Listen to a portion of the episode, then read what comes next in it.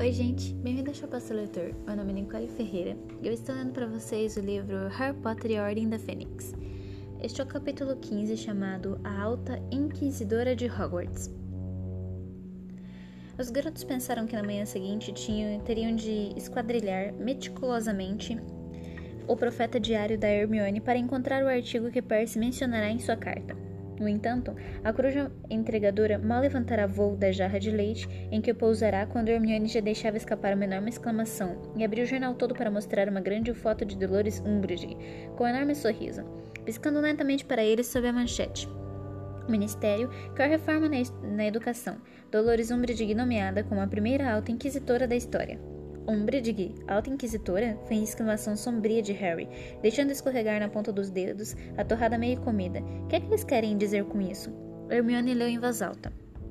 Ontem à noite, o Ministério da Magia surpreendeu a todos aprovando a lei em que concede ao próprio órgão um, um nível de controle sem precedentes sobre a escola, escola de magia e bruxaria de Hogwarts.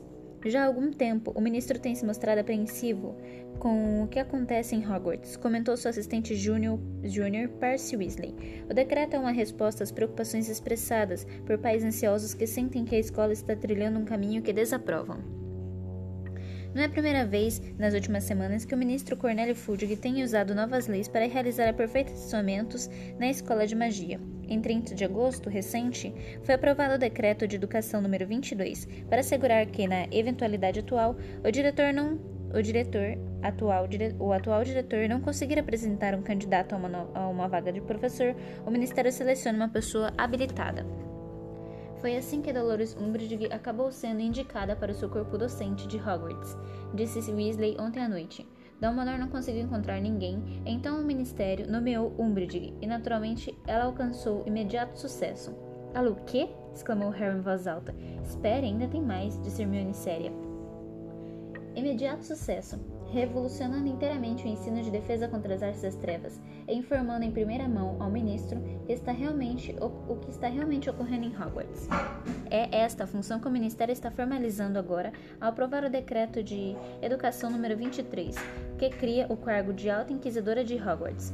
Inicia-se uma nova fase no plano ministerial, ministerial para enfrentar o que alguns têm chamado de Queda nos pradões de Hogwarts, diz Weasley. A Inquisidora terá poderes para inspecionar seus colegas educadores e se assegurar de que estejam satisfazendo os padrões desejados. O cargo foi oferecido à professora Umbridge, que aceitou a nova incumbência e irá acumulá-lo com o cargo docente que ora exerce. As novas medidas do Ministério receberão um apoio entusiástico dos pais dos alunos de receberam um apoio entusiástico dos pais dos alunos de Hogwarts.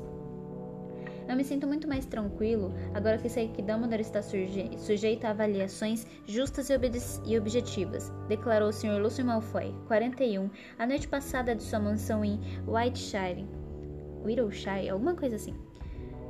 Muitos, muitos de nós, que no fundo queremos que nossos filhos sejam felizes e bem-sucedidos, estávamos preocupados com algumas decisões excêntricas que Dumbledore andou tomando nos últimos dias, nos últimos anos, e ficamos contentes de saber que o Ministério está atento à situação. Sem dúvida, entre as decisões excêntricas mencionadas encontram-se as nomeações controversas apostadas pelo nosso jornal, entre as quais se inclui a contratação do lobisomem Remo Lupin, do meio gigante Rubio Hagrid e do ex-auror delirante Olho Tonto Moody. Naturalmente, correm muitos boatos de que, Dum, de que Alvo Dumbledore, que no passado foi chefe supremo da Confederação Internacional de Bruxos e Bruxas, presidente da Suprema Corte, não está mais à altura de administrar a prestigiosa escola de Hogwarts. Acho que a nomeação da Inquisidora é o primeiro passo para assegurar que Hogwarts tenha um diretor em que possamos depositar nossa confiança, declarou uma fonte do Ministério a noite passada. Os juízes da Suprema Corte, Griselda Markbanks e Tibério Ogden, re renunciaram aos seus, aos seus mandatos, renunciaram aos seus mandatos em protesto à criação do cargo da Inquisidora de Hogwarts. Hogwarts é uma escola e não um posto avançado gabinete, do gabinete do Cornélio Fudge, declarou Madame Markbanks. Trata-se de mais uma tentativa repugnante de desacreditar, de desacreditar Alvo Dumbledore. Leia uma história completa das supostas ligações de Madame Malkin com um grupo de duendes superversi, superversivos na página 17. Hermione terminou de ler e olhou para os dois garotos sentados à sua frente. Então, agora sabemos como foi que acabamos que acabamos alunos da Umbridge. Fudge aprovou o decreto de educação e forçou a sua contratação. Agora lhe concedeu o poder de inspecionar os outros professores. Hermione ofegava e tinha os olhos muito brilhantes. Não consigo acreditar. É um absurdo. Sei que é, disse Harry, e olhou para sua mão direita, agarrada ao tampo da mesa, e viu o leve contorno branco das palavras que Umbridge forçará a gravar na pele. Mas no rosto de Rony começou a se abrir um sorriso. Que foi? Perguntaram Harry e Hermione juntos, olhando para ele. Ah, mal posso esperar para ver McGonagall ser inspecionada, disse feliz. A Umbridge não vai saber nem o que foi que, que acertou. Ah, vamos, disse Hermione, levantando-se de um salto. É melhor irmos andando. Se ela estiver inspecionando a classe de Beans, não vamos querer chegar atrasados. Mas a professora Umbridge não estava inspecionando a aula de História de Magia, da Magia, que foi tão desinteressante quanto a da segunda-feira anterior. Tampouco estava na masmorra de Snape, quando eles chegaram para os dois tempos de poções, em que o trabalho de Harry sobre a Pedra da Lua foi-lhe devolvido com um enorme e garranchoso D no canto superior. Dei a vocês as notas que teriam recebido se tivessem apresentado esses trabalhos no seu nome, disse Snape com um sorriso afetado ao passar pelos alunos devolvendo os deveres. Isto de deverá lhes dar uma ideia realista do que esperar no exame. Snape foi até a frente da classe e se voltou para a turma. O nível geral dos deveres foi abisal. A maioria de vocês não teria passado se fosse um exame real. Espero observar um esforço bem maior no trabalho desta semana sobre as variedades de antídotos para venenos, ou terei de começar a distribuir detenções para os tapados que receberam D. O professor riu com afetação quando Malfoy deu risadinha e disse num sussurro ressonante: Teve gente? Teve gente que recebeu um D? Ah, Harry percebeu que Hermione estava olhando de esguelha para ver a nota que o garoto recebera, mas Malfoy escorregou o trabalho para dentro da mochila, o mais depressa que pôde, sentindo que preferia guardar essa informação só para ele.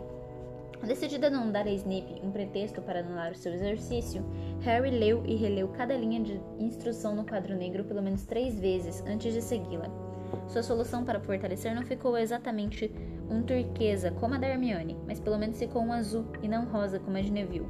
Ele depositou o seu frasco na mesa de Snape ao final da aula, com a sensação de em que lhe mesclaram o desafio e o alívio. Bom, não foi tão ruim quanto na semana passada, não é? Comentou Hermione, quando subiam as escadas das masmorras para atravessar o saguão de entrada e ir almoçar. O dever de casa também não foi nada mal, não é? Ao ver que nem Rony nem Harry respondiam, ela insistiu. Quero dizer, tudo bem, eu não esperava a nota máxima.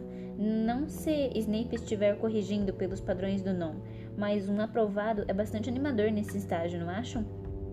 Harry produziu um sonho indistinto com a garganta. Claro, muita coisa pode acontecer até entre agora e o exame. Temos bastante tempo para melhorar, mas as notas que estamos recebendo são uma espécie de base, não acham?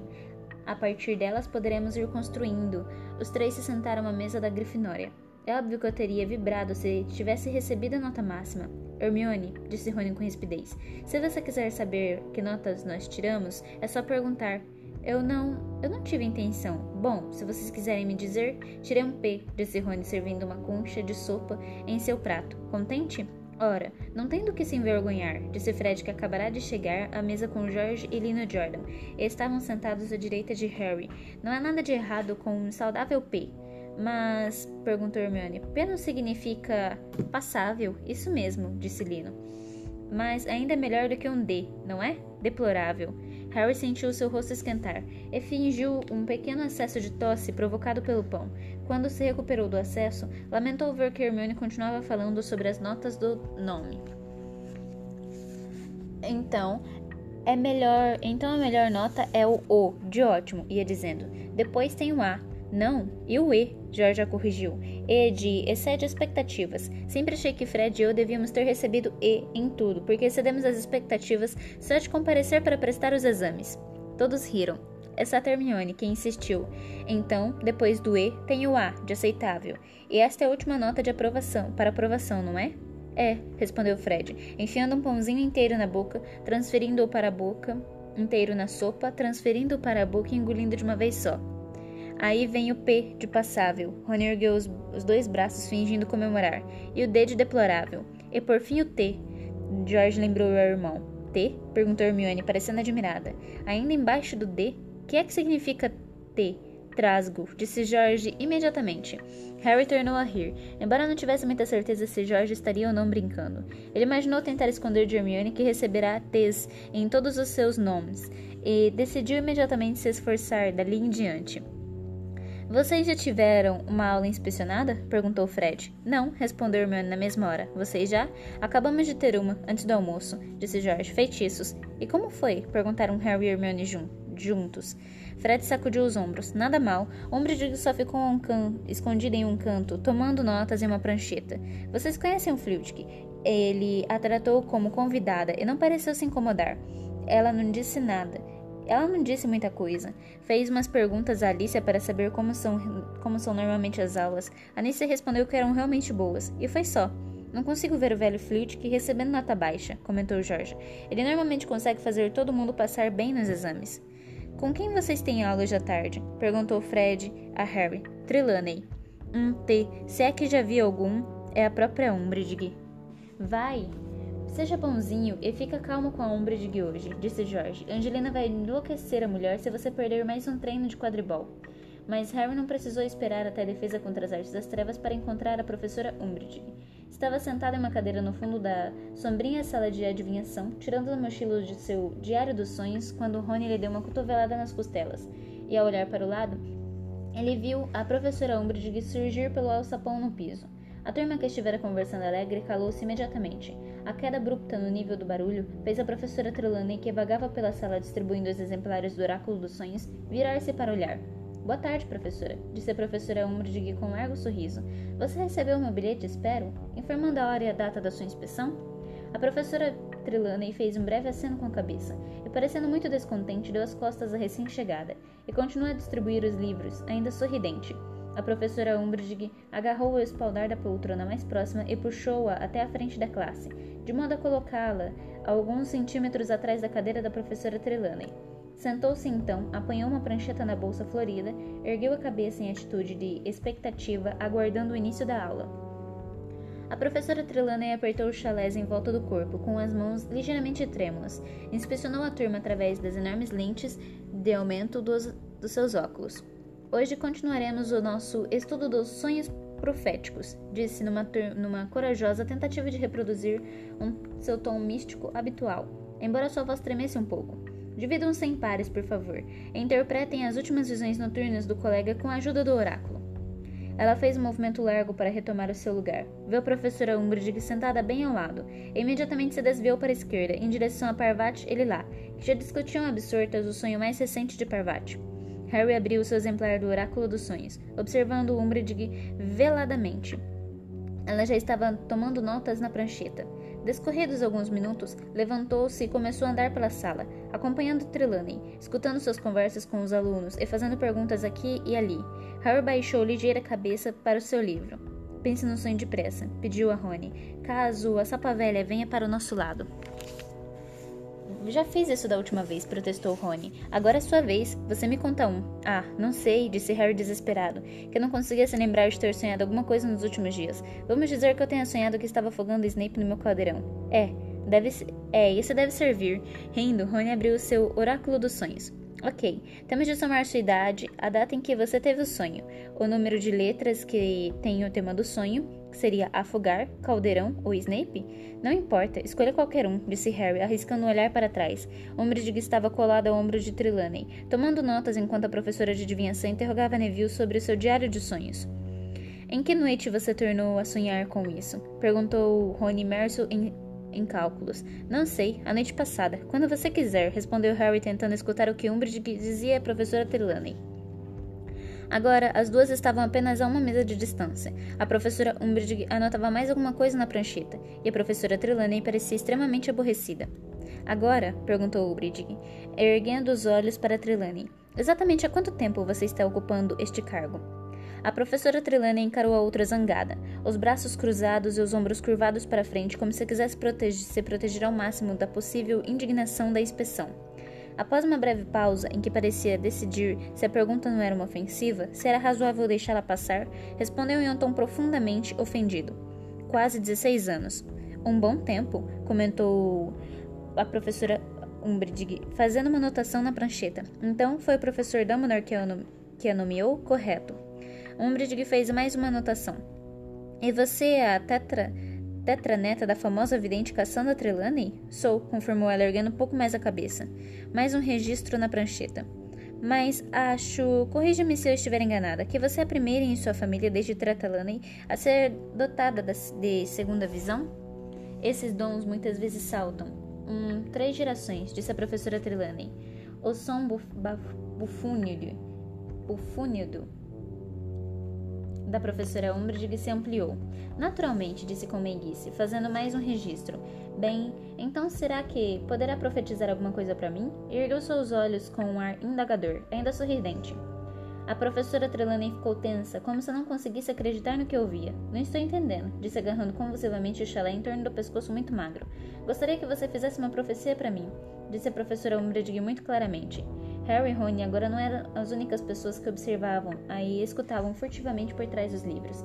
A maioria da turma observava paralisada a professora Trelawney quando ela se empertigou toda, os colares e as pulseiras tilindando.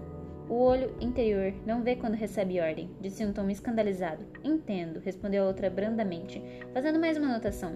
Eu, mas. Mas espere, disse a professora Trelawney de repente, tentando falar no seu tom habitualmente hétero, embora o efeito místico ficasse um tanto arruinado pelo modo como com que tremia de raiva. Eu acho que estou vendo alguma coisa. Alguma coisa que diz respeito a você. Uma coisa escura, um grave perigo. A professora Trelawney apontou o dedo trêmulo para a Umbridge, que continuou a sorrir brandamente para ela, de sobrancelhas erguidas. Receio... Receio que você esteja correndo um grave perigo. Terminou Trelawney dramaticamente. Houve uma pausa. As sobrancelhas de Umbridge, Umbridge ergueram, continuaram erguidas. Certo, disse com suavidade, anotando mais uma vez alguma coisa. Bom, se isto é realmente o melhor que consegue fazer, e virou, e virou as costas, deixando a professora Trelawney empregada no chão, com o peito arfante. Harry olhou para Rony e percebeu que o amigo estava pensando exatamente o mesmo que ele. Os dois sabiam que a professora Trelawney era uma velha charlatona, mas por outro lado, tinham tal aversão à Umbridge que se viram tomando, tomando partido de Trelawney. Isto é, até ela cair em cima deles alguns segundos depois. Muito bem, disse estalando os longos dedos embaixo do nariz de Harry, de forma estranhamente energética. Deixe-me ver o progresso que vocês fizeram no seu Diário dos Sonhos, por favor. E quando terminou de interpretar os sonhos de Harry alto e bom som, os quais até mesmo envolviam comer mingau de aveia, pelo visto profetizavam para ele uma morte precoce e horripilante. O garoto estava se sentindo muito menos solitário, solidário com Trelawney. Durante todo o tempo, a professora Umbridge se manteve afastada alguns passos, tomando notas na prancheta, e quando a sineta tocou, quando a sineta tocou, ficou a primeira, foi a primeira a descer pela corda prateada e já os aguardava quando eles chegaram à classe de defesa contra as artes das trevas dez minutos depois. Ela sorria e cantarolava baixinho quando os alunos entraram.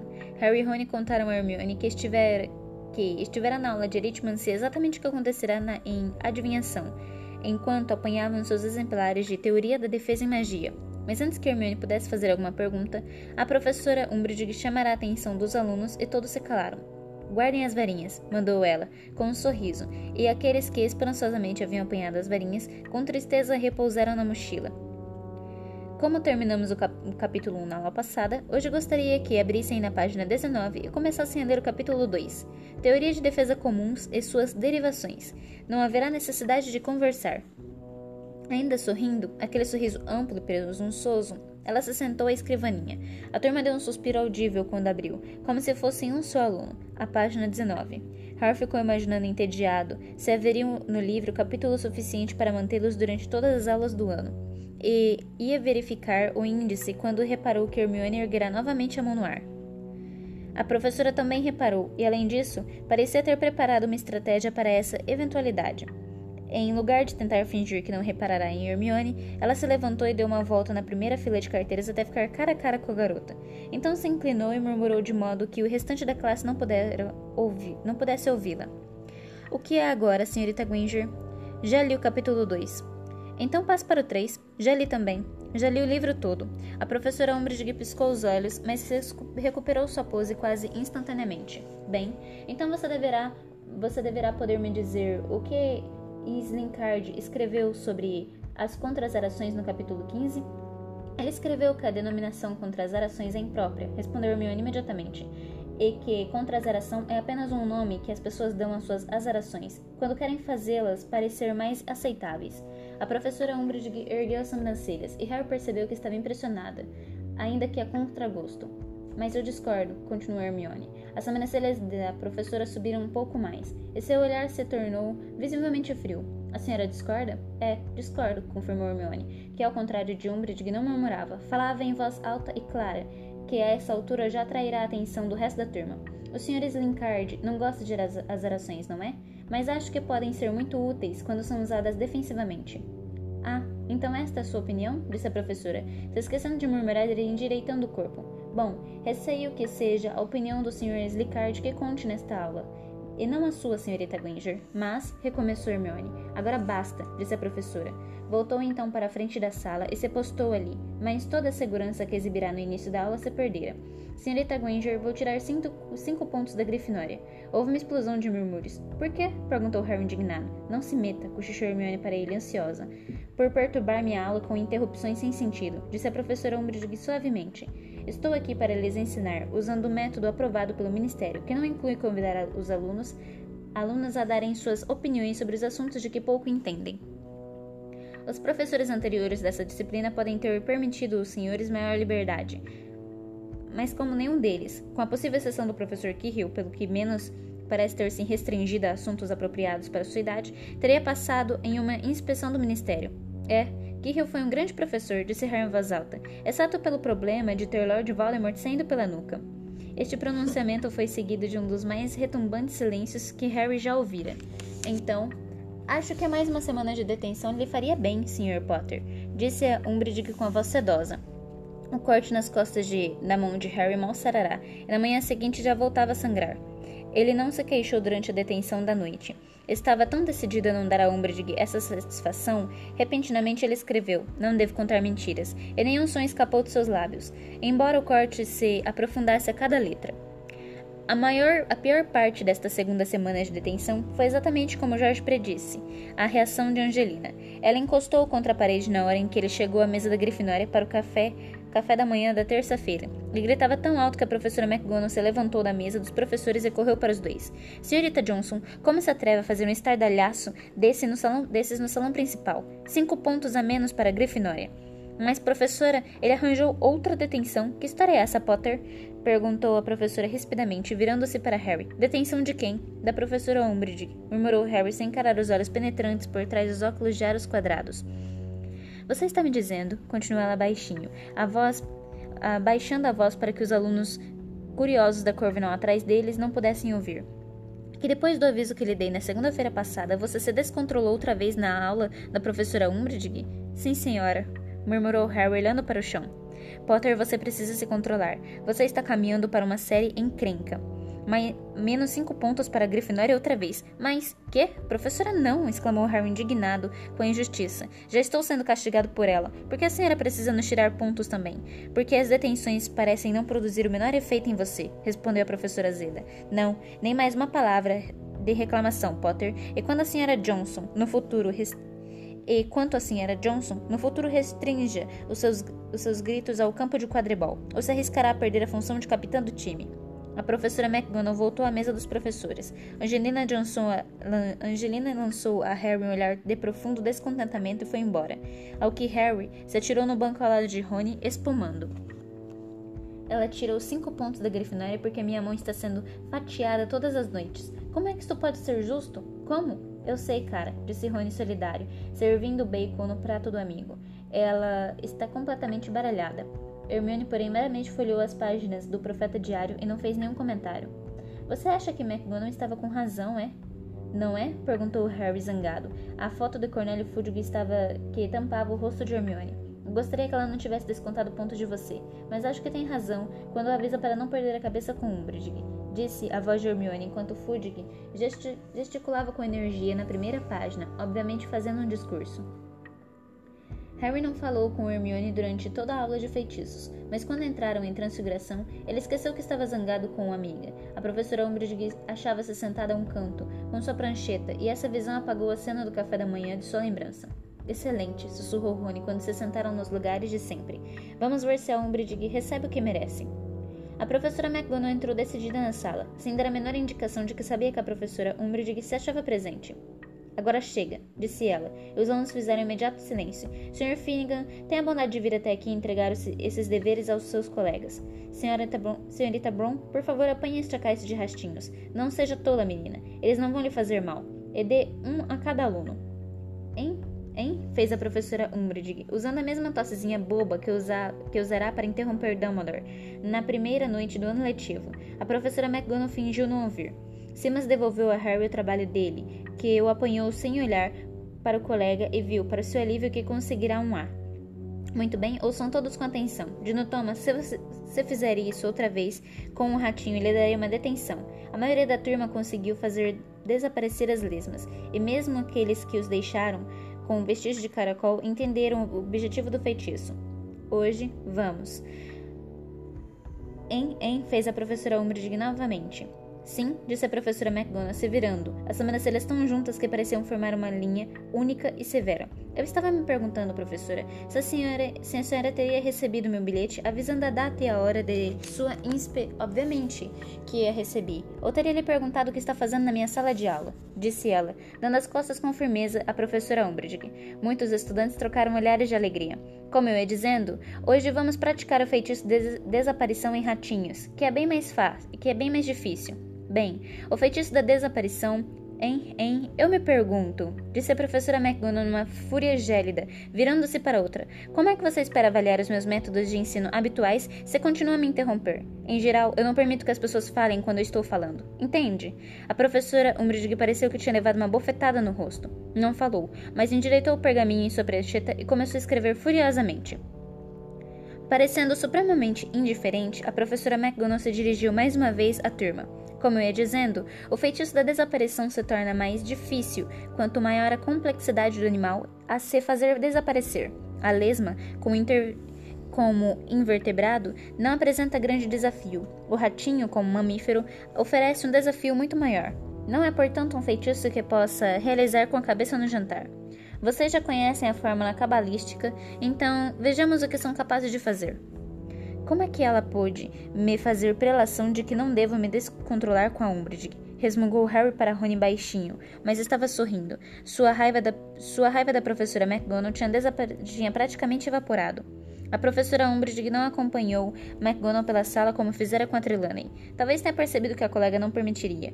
Fez, no entanto, um número muito maior de anotações, sentada em um canto, e quando McGonagall finalmente disse aos alunos para guardarem o material e sair, ela levantou com uma expressão muito séria no rosto.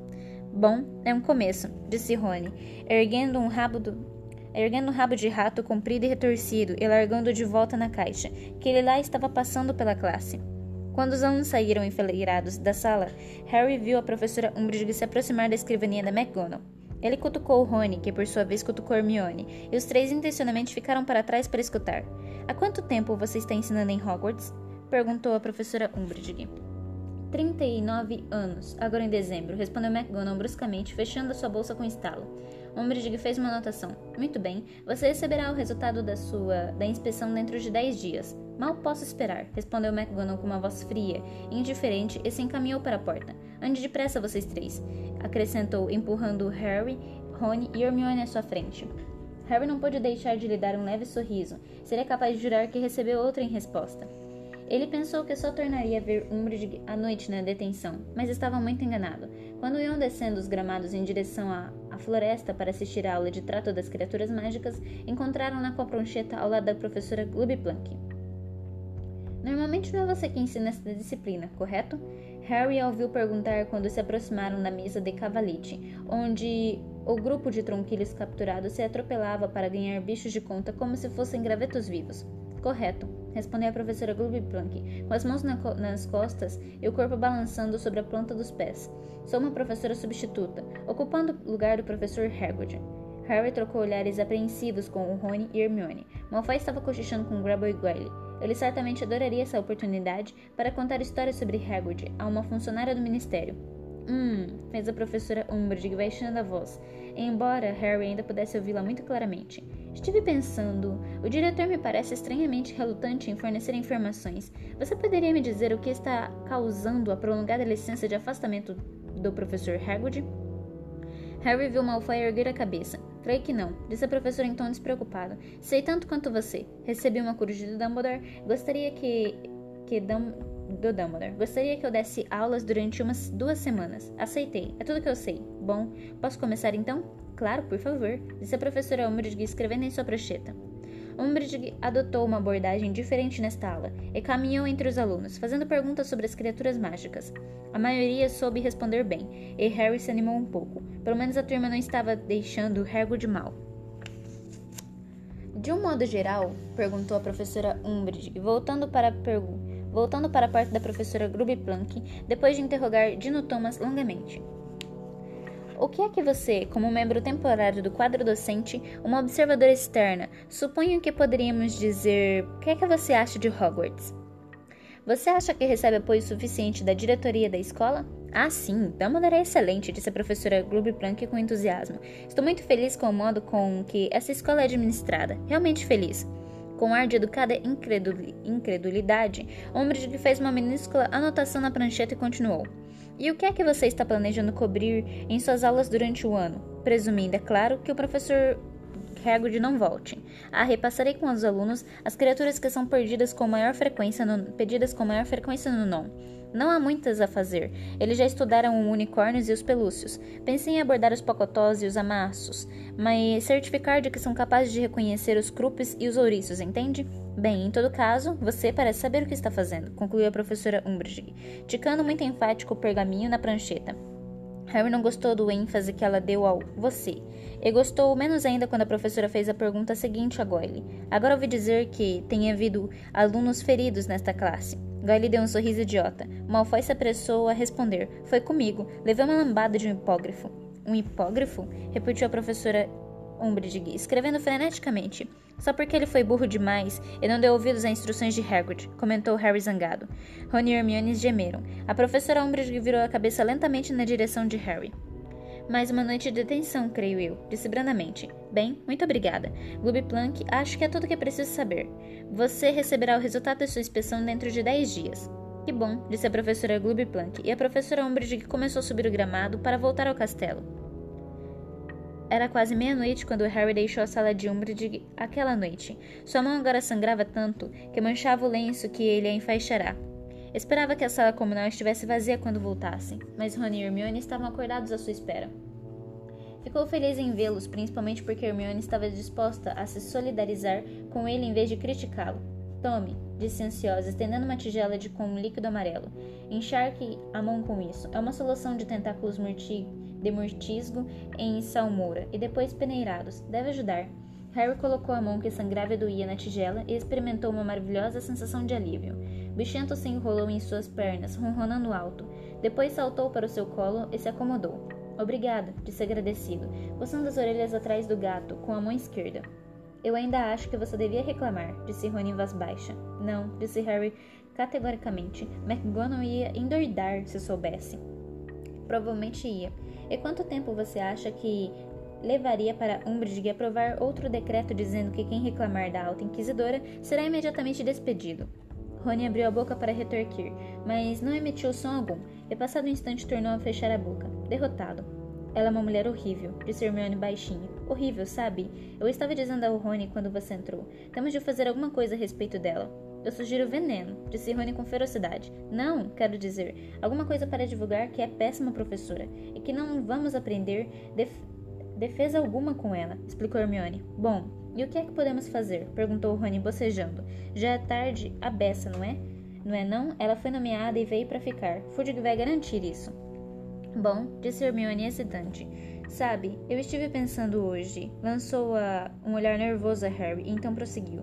Estive pensando, talvez tenha chegado a hora de simplesmente. simplesmente nos virarmos sozinhos.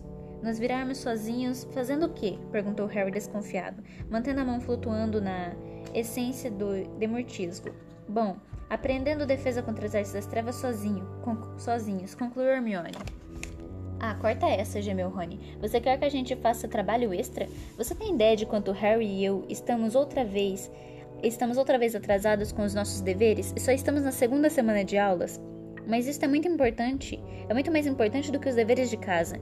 Harry e Rony regalaram os olhos para ela. Pensei que não, sou, não houvesse nada mais importante no universo do que os deveres de casa, caçoou Rony. Não seja bobo. Claro que há, rebateu Hermione. E Harry notou com um mau presságio que o rosto da amiga se tornara inesperadamente radioso. Com aquele tipo de fervor que o Fale normalmente lhe inspirava. Trata-se de nos prepararmos, como disse o Harry na primeira aula de Umbridge, para que para o que nos aguarda lá fora. Trata-se de garantir que realmente possamos nos defender, se não aprendermos nada o ano inteiro. Não podemos fazer muita coisa sozinhos, disse Rony com um quê de derrota na voz. Quero dizer, tudo bem, podemos ir procurar as orações na biblioteca e tentar praticá-las, suponho. Não, concordo. Já passamos da fase em que podemos aprender apenas com livros, disse Hermione. Precisamos de um professor de verdade, que possa nos mostrar como usar o feitiço e nos corrigir quando errarmos. Se você está falando do Lupin, começou Harry. Não, não, não estou falando do Lupin. Ele estava ocupado demais com a ele está ocupado demais com a ordem, e de qualquer jeito, o máximo que poderíamos vê-lo seria nos fins de semana em Youngsmith, e eles não acontecem com tanta frequência. Quem então? perguntou Harry, franzindo a testa para a amiga. Hermione deu um suspiro muito profundo. Será que não está óbvio? Estou falando de você, Harry. Houve um silêncio, houve um momento de silêncio. Uma leve brisa noturna sacudiu as vidraças atrás de Rony, e o fogo oscilou. Falando de mim, o quê? perguntou Harry. Estou falando de você nos ensinar defesa contra as artes das trevas. Harry encarou Hermione. Depois se virou para Rony, pronto para trocar olhares exasperados que às vezes trocavam quando Hermione de detalhava esquemas fora da realidade como fale. Mas para seu desânimo, Rony não parecia exasperado.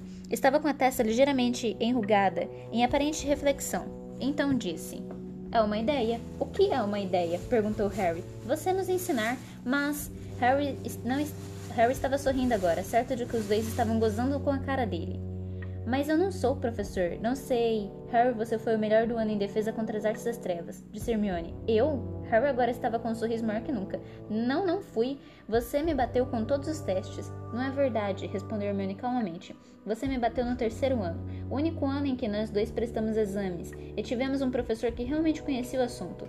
Eu não estou falando de notas, Harry. Pense no que você já fez. Como assim?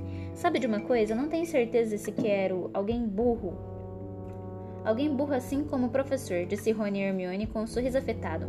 Em seguida virou-se para Harry. Vamos raciocinar, disse fazendo uma cara igual a de Goyle quando se concentrava. O primeiro ano você salvou a pedra filosofal de você sabe quem. Mas aquilo foi sorte, retrucou Harry. Não foi habilidade. Segundo ano, interrompeu Rony, você matou o basilisco e destruiu o Riddle. É, mas se Farkas não tivesse aparecido, eu... Terceiro ano, disse Rony ainda mais alto. Você enfrentou e pôs para correr uns 100 dementadores de uma vez só. Você sabe que aquilo foi por acaso. Se o vira-tempo não tivesse. No ano passado, continuou Rony agora aos gritos. Quase aos gritos. Você tornou a enfrentar você sabe quem. Escutem aqui, disse Harry quase com raiva, porque agora os dois, Rony e Hermione, estavam rindo tolamente. Querem me escutar? Um instante? Parece muito legal quando vocês falam, mas foi tudo sorte. Metade do tempo eu nem sabia o que estava fazendo. Não planejei nada.